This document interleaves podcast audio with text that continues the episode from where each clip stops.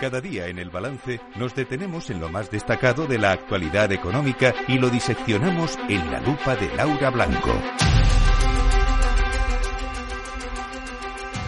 Laura Blanco, buenas noches. Buenas noches, Federico. Bueno, se va acabando el año y hoy el gobierno eh, ha salido a contarnos medidas económicas. Eh, bueno, hace balance, el tradicional de todos los presidentes de gobierno. Ahora es Pedro Sánchez y antes de marcharse de viaje a ver a nuestras tropas en Irak, pues lo que hace es, es eh, no solo hacer balance, sino también explicarnos cómo quedan las cosas en la pela, en el bolsillo, en la pasta, que es lo que nos interesa. Nos centramos en tres aspectos, ¿vale?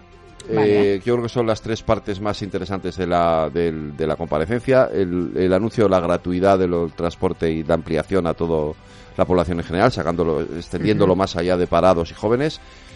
El IVA, y los impuestos a las energéticas y bancos.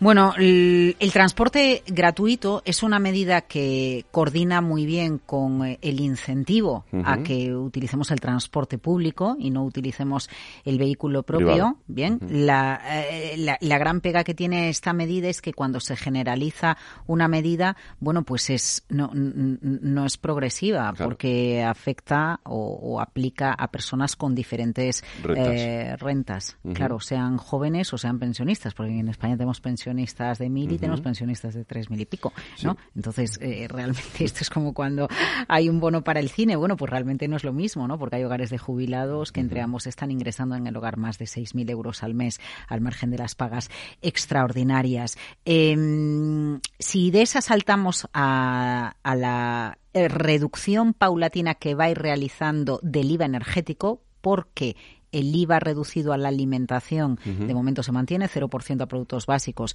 y 5% a, a, pastas y aceites, que también eh, falta de progresividad en esta medida, porque quien tiene una renta alta no necesita un IVA del aceite o de la pasta del 5%.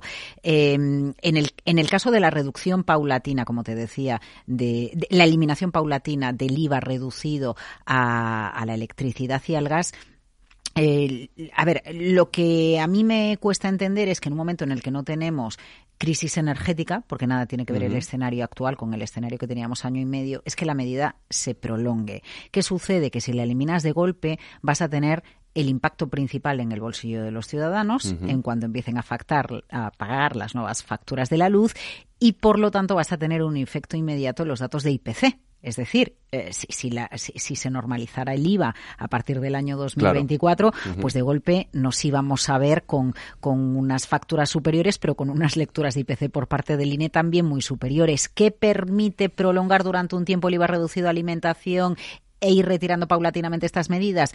Pues que si la economía va bien, la inflación se tranquiliza simplemente por la comparativa con el año precedente, es decir, en 2024 lo compararemos con meses de 2023, bueno, pues si, si vas normalizándolo de manera progresiva o de manera paulatina, pues no lo vamos a notar tanto de golpe en un mes concreto, y a su vez eh, el IPC no va a dar un, salto, un bocado vertiginoso que cuestione cómo está gestionando el gobierno la economía española. Y entonces llegamos a la fiscalidad para eh, fiscalidad extraordinaria para, bancos, y, energéticas, popularmente conocido como el impuestazo.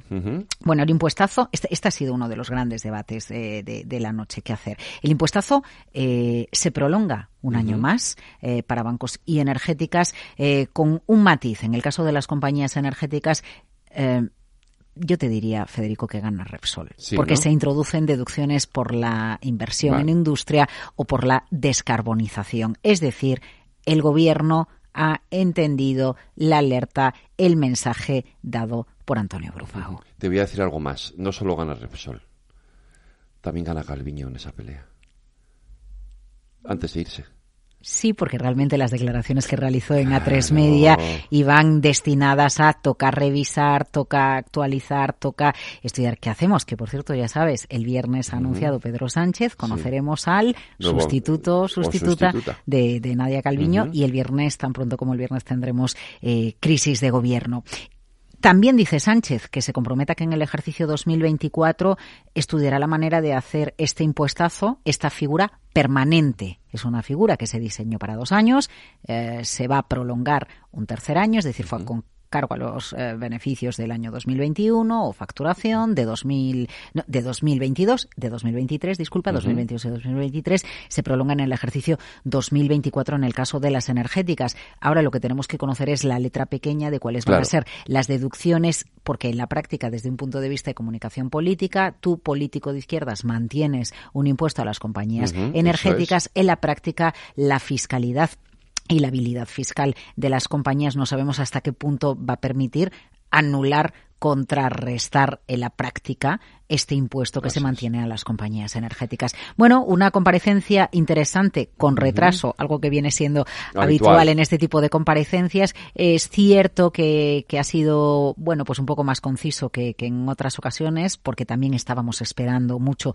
todos los anuncios del presidente. Aquí la clave es eh, dar a entender que se sigue apoyando el bolsillo de la gente y que la normalización de las medidas tomadas con anterioridad se vaya realizando de manera paulatina para que no nos nos llevemos un susto eh, el último día de, mes cuando demos el IPC adelantado, ¿no? Y bueno, pues respecto a las grandes compañías, no sabemos qué va a pasar con los bancos, claro, pero también es verdad que, que aunque se prolongue el impuesto a la banca también un año más, eh, la realidad es que esperamos que en 2024 eh, bajen los tipos de interés y, por lo tanto, bueno, pues eh, algún tipo de, moderación en los beneficios de las entidades financieras veremos. Pues no te lo pierdas porque luego le preguntaremos por todo esto al vicesecretario de Economía del Partido Popular, a Juan Bravo, y, también nos dará la visión de la otra parte, ¿no? ¿Qué opina la oposición? Bueno, y a ver qué te dice sobre la progresividad o regresividad de, medidas como el IVA, ¿no? Cómo reacciona o cómo condiciona a una, a una familia que tiene ingresos altos o que tiene ingresos bajos, porque no olvides lo que siempre nos dice el Banco de España y otros institutos económicos cuando nos recuerdan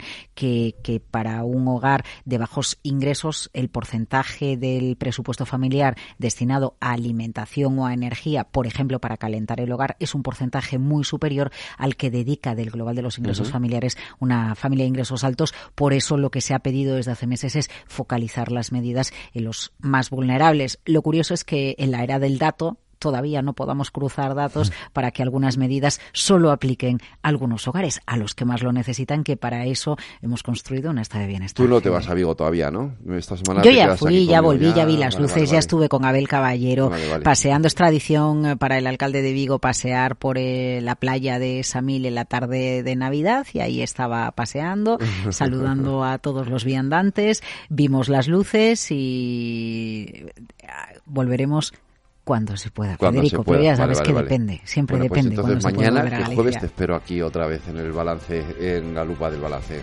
Buenas noches. Buenas noches.